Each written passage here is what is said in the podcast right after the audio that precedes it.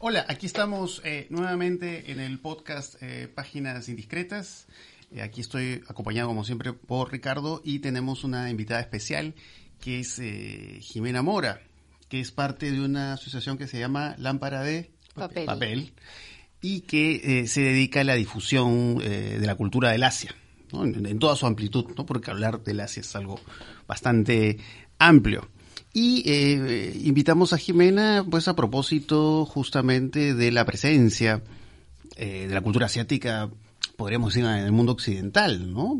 Tanto eh, por el lado de, bueno, de algo que ya hemos hablado en episodios anteriores en el podcast, por ejemplo, el, Oscar a una película como Parásitos, que es de Corea del Sur, pero también, por ejemplo, la cultura del anime, ¿no? Que está muy presente, ¿no? Hace no mucho Netflix anunció que iba eh, a pasar varias películas, iban a estar disponibles varias películas del, estudio Ghibli. Así que bueno, el asunto del cine asiático es algo bastante amplio. Y bueno, yo, yo he estudiado en la Facultad de Comunicación con Jimena y teníamos unas reuniones extrañas con otros amigos a ver películas raras y entre esas películas raras están las asiáticas, ¿no? Entonces eh, es Claro, desde, nuestra posición, indudablemente la, exploración de la cultura asiática y su relación con el cine, pues es algo, pues, interesantísimo. Sí, claro, y eso que tú has dicho es eh, raro. Eh, se asocia bien con lo asiático visto desde Occidente, ¿no? Porque hasta los años 50 era prácticamente desconocida, ¿no? Eh, la cultura japonesa, el cine japonés en especial, era remoto excéntrico, ¿no? Es recién con la posguerra que se abre al mundo y, se comienza a conocer, ¿no? Y ahí aparecen pues las figuras, primero Kurosawa, que era el más occidentalizado de todos, pero también Misoguchi, Osu, Naruse, y se siguen descubriendo cosas. Eh, sí, creo que el cine oriental eh, es desconocido prácticamente en Latinoamérica y yo creo que gracias a, bueno, al Internet es que se puede consumir en circuitos independientes, la gente se baja las películas, eh, se juntan en casas, así como nos juntábamos nosotros en la época de la universidad con José Carlos. Eh, y bueno, eso ha permitido que la gente conozca un poco más, pero creo que todavía falta una difusión importante en espacios comerciales también eh, para este cine que es tan rico, ¿no? Ahora, hubo otras épocas en las cuales digamos, se difundieron algunas películas orientales casi como modas, ¿no? Eh, por ejemplo, el cine de Hong Kong en los años 70, ¿no? El cine de artes marciales, Bruce Lee, en fin, y muchísimos otros, ¿no? El espadachín ciego, Satoichi, en fin, cualquier cantidad de, Era una época en la cual, por ejemplo, aquí en Lima, eh, habían cines que daban casi exclusivamente artes marciales. Recuerdo el cine Grau, el cine Venecia, cerca de la Plaza 2 de Mayo, donde se podía ver todo este tipo de cine, ¿no? Estas películas de artes marciales. Pero luego, claro, eso eh, decae, ¿no? Y claro, porque además no hay exhibidores que sigan trayéndolos, ¿no? Bueno, lo hemos consumido, no sé, al menos yo creciendo he visto un montón de películas de artes marciales en frecuencia latina, eh, las películas estiradas de Kung Fu.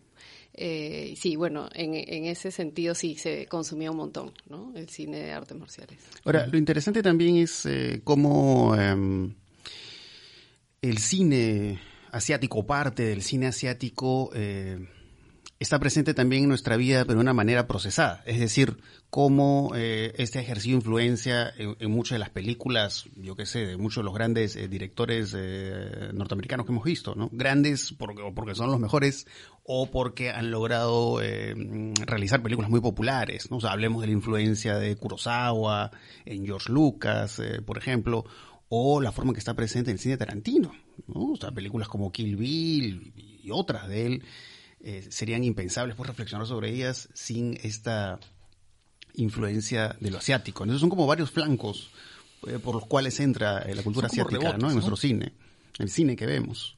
Sí, yo era muy fan de Kill Bill hasta que hace poco me tocó analizar una película japonesa que se llama Lady Snowblood y me di cuenta que Kill Bill es una, una copia muy muy evidente, ¿no? De esta película japonesa. Y se me cayó, se me cayó mucho Kill Bill porque una cosa es hacer, digamos, un homenaje y otra cosa ya es como copiar eh, cuestiones ya completas, ¿no? Escenas completas. Claro, que es lo que suelen decir sus, sus detractores, ¿no? Suelen marcar eso, este asunto de hasta qué punto es un homenaje o hasta qué punto prácticamente es un plagio. Eh, claro, ahora, eh, lo que pasa es que siempre el cine, el cine siempre ha funcionado de esa manera, ¿no? O sea, como un juego de rebotes permanentes, ¿no? Porque es bien difícil pensar en Kurosawa, por ejemplo, sin pensar en John Ford. ¿no? Entonces, este, te das cuenta, mira tú cómo las influencias, claro, no, en Occidente no se conocía todavía el cine japonés, pero había un diálogo con un cierto cine de Hollywood que sí llegaba, ¿no? Y John Ford es el gran modelo de Kurosawa, ¿no? Y luego cuando, claro, cuando Kurosawa sale, eh, hay como un efecto inmediato. Hollywood comienza a hacer versiones de los siete samuráis sobre todo, ¿no? Pero también Leone, ¿no? Es decir, en dos polos culturales distintos hay como la apropiación. Entonces, ese, género de apropiaciones es muy es muy común en el cine, ¿no? Y claro, y Tarantino lo que hace es convertir esto en una bandera, ¿no? Porque si bien uno en Tarantino puede encontrar muchos referentes, ¿no? Eh, tomados de aquí y de allá, sin embargo, los en el procesamiento está justamente el, ¿no? El valor o el mérito o la originalidad, ¿no? Claro. Claro.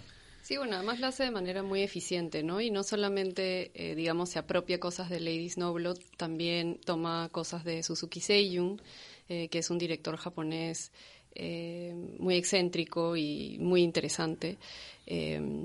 Como esta, esta escena donde están Beatrix Kido peleando en una casi en una silueta, ¿no? Con un fondo azul, ¿no? Este es una, un, homenaje clarísimo a Suzuki Seiyun, ¿no? Entonces sí, lo hace de manera muy eficiente, la verdad. Y para no hablar de las de las apropiaciones que tiene el propio Hollywood, ¿no? Por ejemplo, cuando uno ve este eres una vez en América, perdón, en, en, Hollywood, eres una vez en Hollywood, y vemos la escena esta en la que él llega al rancho, ¿no es cierto? Y camina y busca a Bruce Dern, que está ahí viejo en una cama, ¿no?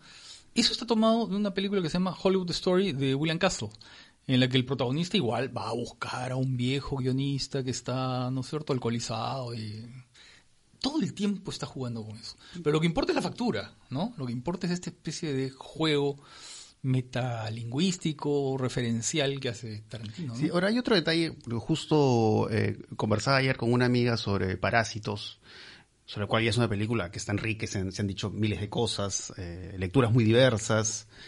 Y eh, esta amiga era muy conocedora de la cultura coreana, ¿no? Y me dijo, quien conoce la cultura coreana va a detectar más cosas en Parásitos que otros, ¿no? Y me hablaba unas cosas bien, bien curiosas, ¿no? En ese sentido creo que lo, lo de tu, tu, asociación es muy importante, ¿no? Porque es, claro, es nuestra mirada, pero a veces es una mirada sin conocer, digamos, la cultura de origen, ¿no? Y que eso indudablemente puede abrir puertas para otras maneras de comprensión, ¿no? No diría comprensiones más fieles, ¿no? Porque, bueno, cada quien puede abordar una película desde la entrada que prefiera. Pero sí, de hecho, ¿no? Me parece que es importante, ¿no? Poco comprender esa cultura y eso también creo que nos va a ayudar a comprender todas estas películas, ¿no? Sí, esa es un poco la idea, ¿no? Por ejemplo, eh, si hacemos eh, proyecciones de películas, siempre la idea es que vengan acompañadas de un conversatorio al final, donde la gente pueda hacer preguntas o donde nosotros también podamos dar algunas pistas para entender, digamos, eh, lo que hay detrás de solamente la cinematografía, ¿no? O la narrativa, ¿no? Sino, como tú dices, cuestiones culturales, ¿no? Y en ese sentido, bueno, hemos hecho más cosas relacionadas a Japón porque las cuatro personas que pertenecemos a este colectivo eh, tenemos primordialmente un, interés por la cultura japonesa. ¿no? Eh, después eso se ha ido ampliando y estamos buscando justamente alianzas con personas que estén investigando sobre eh, expresiones artísticas y culturales de otras geografías. ¿no? Eh, digamos, bueno, estamos buscando alianzas sobre todo con China, Corea, Tailandia. ¿no? Hace poco hemos tenía un recital que unió eh, a dos comunidades en el Perú, a la comunidad Nikkei y a la comunidad Tuzán, que son eh, los descendientes de japoneses y los descendientes de chinos, ¿no? Y son comunidades que normalmente no se juntan eh, invitamos a, dos poetas y a personas que estuvieran comentando sobre no solamente la poesía, sino también sobre eh, lo que implica pertenecer a estas comunidades. ¿no? Entonces, esa es un poco la, la idea del colectivo, ¿no? fusionar algunas, eh, algunas comunidades, expresiones artísticas y, bueno, siempre que tenga que ver con Asia. ¿no? Tú nos contabas antes, eh, Jimena, que has vivido en Japón y en Tailandia. Y claro, cuando pienso en el cine, ¿qué cosa puede unir a ambas, ambas culturas, digamos, no? Y pienso en el terror, ¿no? Más que en cualquier otro género, en el terror, ¿no? Porque el terror japonés y el terror tailandés tienen una fuerza extraordinaria, ¿no? Incluso, por ejemplo, cuando pensamos en películas eh, tailandesas, y no necesariamente el género, por ejemplo las de Apichatpong, Cool, encontramos toda esa dimensión fantástica que está totalmente integrada, casi naturalmente, a la vida cotidiana, ¿no? La gente está comiendo y de pronto aparecen ahí, no sé, seres, ¿no es cierto? Claro, el fantasma no es un ser extraño. No, no es un es ser un ser con el cual se mantiene una relación normal, ¿no? Claro. Sí, eh, creo que eso tiene que ver con el, eh, con el folclore eh, el folclore de ambas eh, de ambos países no eh, hace poco conversábamos sobre el cine de animación de Ghibli y qué es lo que nutre a este cine, ¿no? ¿Por qué lo hace particular y qué lo distingue, ¿no? Y creo que tiene que ver con que está alimentado de una profunda tradición japonesa que tiene que ver con el shintoísmo, ¿no? Que es la religión originaria del Japón y que, bueno, que es panteísta, ¿no? O sea, cree que hay, eh, se cree que hay espíritus en todas las cosas, ¿no? Y sobre todo en la naturaleza, ¿no? Los grandes árboles son, son dioses, eh, las grandes rocas también, y así una serie de cosas, ¿no? Los animales.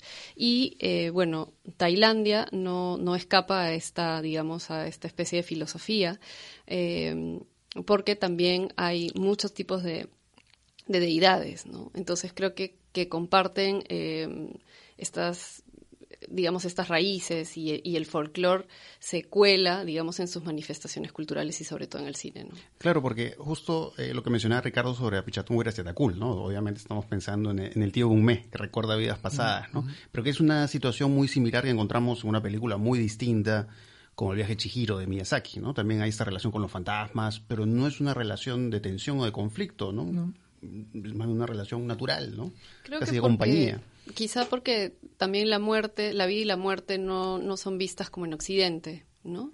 Eh, quizá está más, más, más integrada la idea de la muerte en la, vida, en el cotidiano, eh, y no es visto como algo trágico tampoco, ¿no? Ahora, eh, pero también, pero también hay tensiones, ¿no? Es decir, sí, es verdad que hay esta especie de diálogo, de coexistencia, ¿no?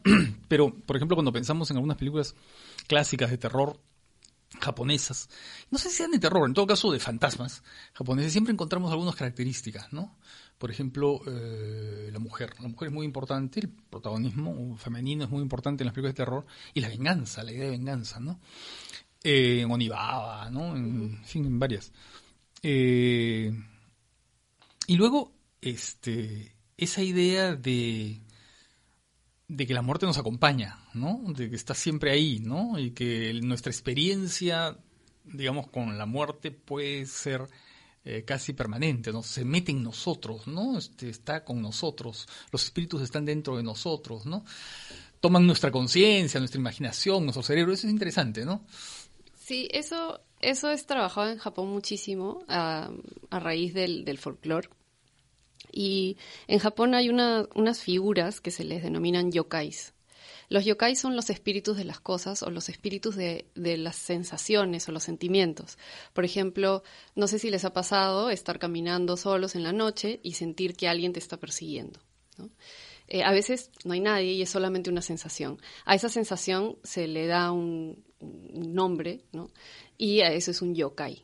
Entonces eh, le das el nombre al, miedo de que alguien te está persiguiendo en la, noche. Y así a un montón de sensaciones y a un montón de objetos. Objetos, por ejemplo, que has tenido en tu casa guardados y no has utilizado por mucho tiempo, empiezan de alguna manera a cobrar vida, ¿no? Y estos objetos tienen un, alma, un ánima. Y, eh, bueno, eh, también se le puede dar un nombre y se pueden crear yokais. Hay una infinidad de nombres de yokais. Y, por ejemplo, ¿qué hacía Miyazaki? Que creaba sus propios yokais. Estos son estas bolitas de hollín, por ejemplo, que salen en, varias de sus películas. Entonces, este, esta idea de, digamos, de los espíritus que viven entre nosotros, creo que proviene de ahí. Y, bueno, sobre las mujeres, en los cuentos eh, japoneses tradicionales, los anónimos, los más antiguos, por lo general la mujer está representada como un fantasma, ¿no? Un fantasma que se presenta, por ejemplo, como una mujer hermosa, que, que aparece a través de los sueños o que viene en el medio de la noche y después eh, si tú no le pagas bien a esa mujer o no o no tienes una buena relación con este con este personaje entonces se convierte en una mujer horrible vieja eh, casi como un, como un monstruo que viene a, atacarte también en medio de la noche no entonces la mujer está representada de esa manera en muchos cuentos tradicionales japoneses no en Ugetsu Monogatari, que esta maravillosa película de Misoguchi, ¿no? Este campesino que deja a su familia y que se ve absolutamente fascinado por una mujer, una princesa, ¿no? Una princesa que pasa una noche con ella, pues una noche de placeres, ¿no? La cual, no sé, pues el lago, este, ¿no? Hay como... Es, es imperio de los sentidos, pues, ¿no? Todo es absolutamente sensorial, ¿no? Eh, y a la mañana, al amanecer, el hombre se queda dormido y al amanecer nada existe, ¿no? Solamente ve unas ruinas donde estuvo el palacio, y todo se desvaneció. Y él ya perdió todo, ya perdió la familia, ya renunció a todo, ¿no es cierto? Por esta ilusión que pronto se desvanece, ¿no?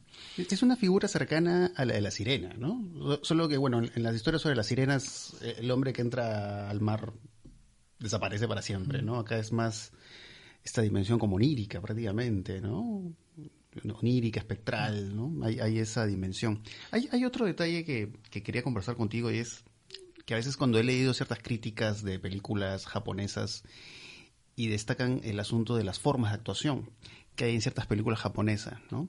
Que de pronto hay estos registros de actuación que uno lo ve como exagerado, como cómico, pero que en Japón no lo perciben de esa manera, ¿no? O sea, nosotros creemos que realmente el actor está buscando una performance humorística, pero esa no es la intención. Eh, sí, bueno, Puede ser que eh, la tradición del cine en Japón empieza casi como una escenificación teatral del teatro no y posteriormente del teatro eh, kabuki también, ¿no? Y bueno, los personajes del teatro kabuki eh, son personajes pues bastante exagerados, ¿no? Con maquillajes eh, muy amplios para que todo el teatro los pueda ver y que además eh, de alguna manera representaban máscaras, ¿no?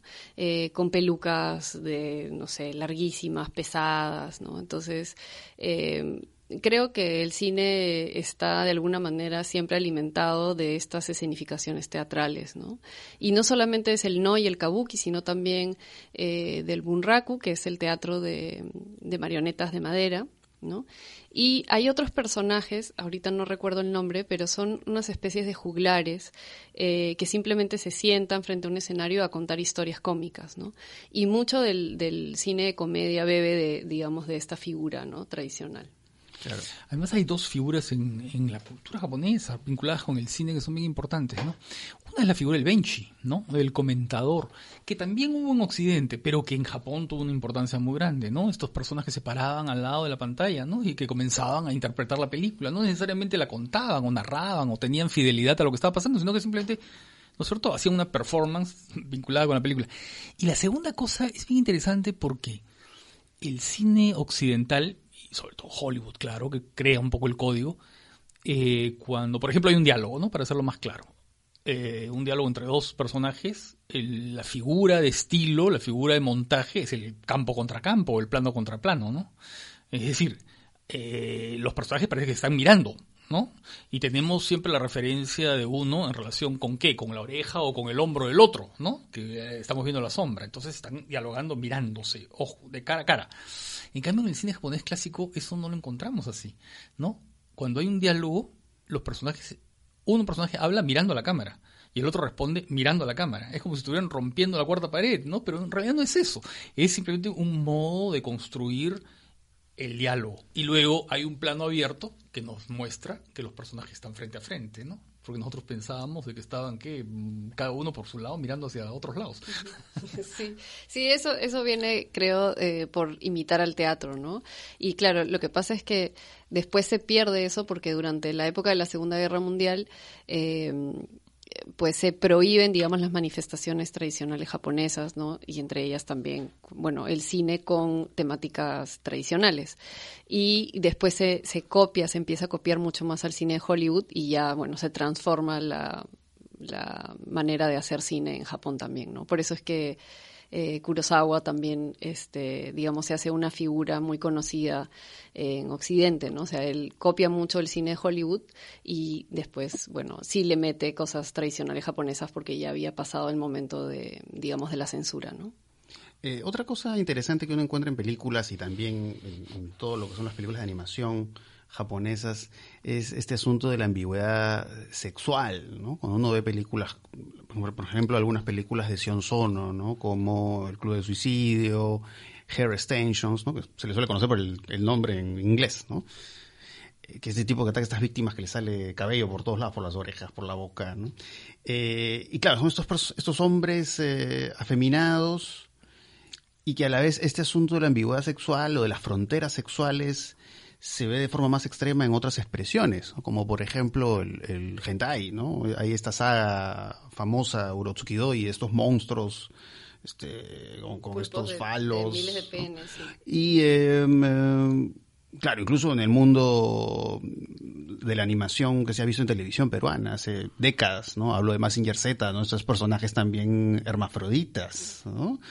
Eh, y un poco cómo, cómo aprecias toda esta dinámica, ¿no? De, de, esta ambigüedad sexual que se ve en el anime y en toda una serie de películas, Japón sobre todo. fantasías que no serían muy correctas ahora, ¿no? Por ejemplo, estas chicas que parecen vestidas como colegialas, pero son desbordantes, que, ¿no? es, que, es, que es algo constante. Constante, ¿no? En el cine japonés. Eh, bueno, las figuras masculinas, eh, digamos que tienen, digamos, cierta delicadeza femenina. Eh, digamos, no, no están mal vistas en, en, Japón. Creo que, digamos, la mayoría de hombres contemporáneos, eh, digamos, tienen un poco de esta sensibilidad, ¿no? Eh, creo que además también no, solamente en el cine se lleva a, personajes masculinos que son andróginos, sino también a mujeres andróginas, ¿no?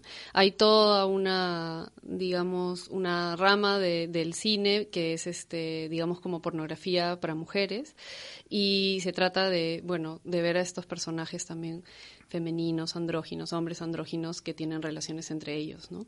Eh, y hay una corriente teatral bien importante en Japón, donde todas las mujeres hacen papeles eh, tanto femeninos como masculinos. Y esto es una respuesta y una especie de rebelión al teatro tradicional japonés que no permitía que las mujeres estuvieran en escena. Entonces se crea, eh, digamos, esta, este cine eh, que se llama Kataratsuki, si no, si mal no recuerdo, ¿no? Entonces, este, bueno, es bien interesante, es un fenómeno bien interesante y creo que la sexualidad se vive de manera muy distinta que en Occidente también, ¿no? Esto de las colegialas, por ejemplo, este, bueno, es una sociedad que, digamos, está en el límite o coquetea con la pedofilia muchas veces, ¿no? Y eso es bastante condenable, ¿no? Eh, ¿Qué actividades van a tener de difusión? Eh, bueno, dentro de poco estamos justamente planeando lo del ciclo de Ghibli, que serían tres películas con conversatorios. Estamos buscando aún un espacio, así que no tenemos fecha por el momento. Eh, y bueno, estamos eh, con un conversatorio sobre la princesa Mononoke en la Universidad de San Marcos, el eh, sábado 7 de marzo. Y cuando hablas de, de, de esa difusión de la cultura asiática, también se piensa, por ejemplo, en en Irán, en la India, en, en otros sí, lugares. Sí, sí, sí, sí. De hecho, sí. Eh, es algo que todavía estamos trabajando y justamente por lo que comentaba hace un momento, estamos buscando alianzas de personas que también estén investigando estos otros países, ¿no? Entonces, bueno, eh, somos una, un colectivo bastante nuevo. Hemos empezado recién hace seis meses más o menos. Y bueno, es algo que hacemos, eh, digamos, aparte de, nuestros trabajos, ¿no? Entonces, este, caminamos, digamos, poco a poco, pero, pero sí, tenemos mucha ilusión y tenemos muchas ganas de, seguir creciendo y seguir incluyendo otros, otros países más dentro de, nuestra, de nuestro rango de interés, ¿no? Bueno, entonces creo que eh, ya hemos hablado temas muy, muy interesantes en este podcast. Muchas gracias, Jimena, por, por estar aquí con nosotros. Gracias que espero, espero eh, que podamos contar contigo ya para otra oportunidad. Creo que ha sido muy interesante. Creo que va a ser de mucha utilidad para quienes nos escuchan. Así que, bueno, ya nos estaremos escuchando en otra oportunidad. Chao.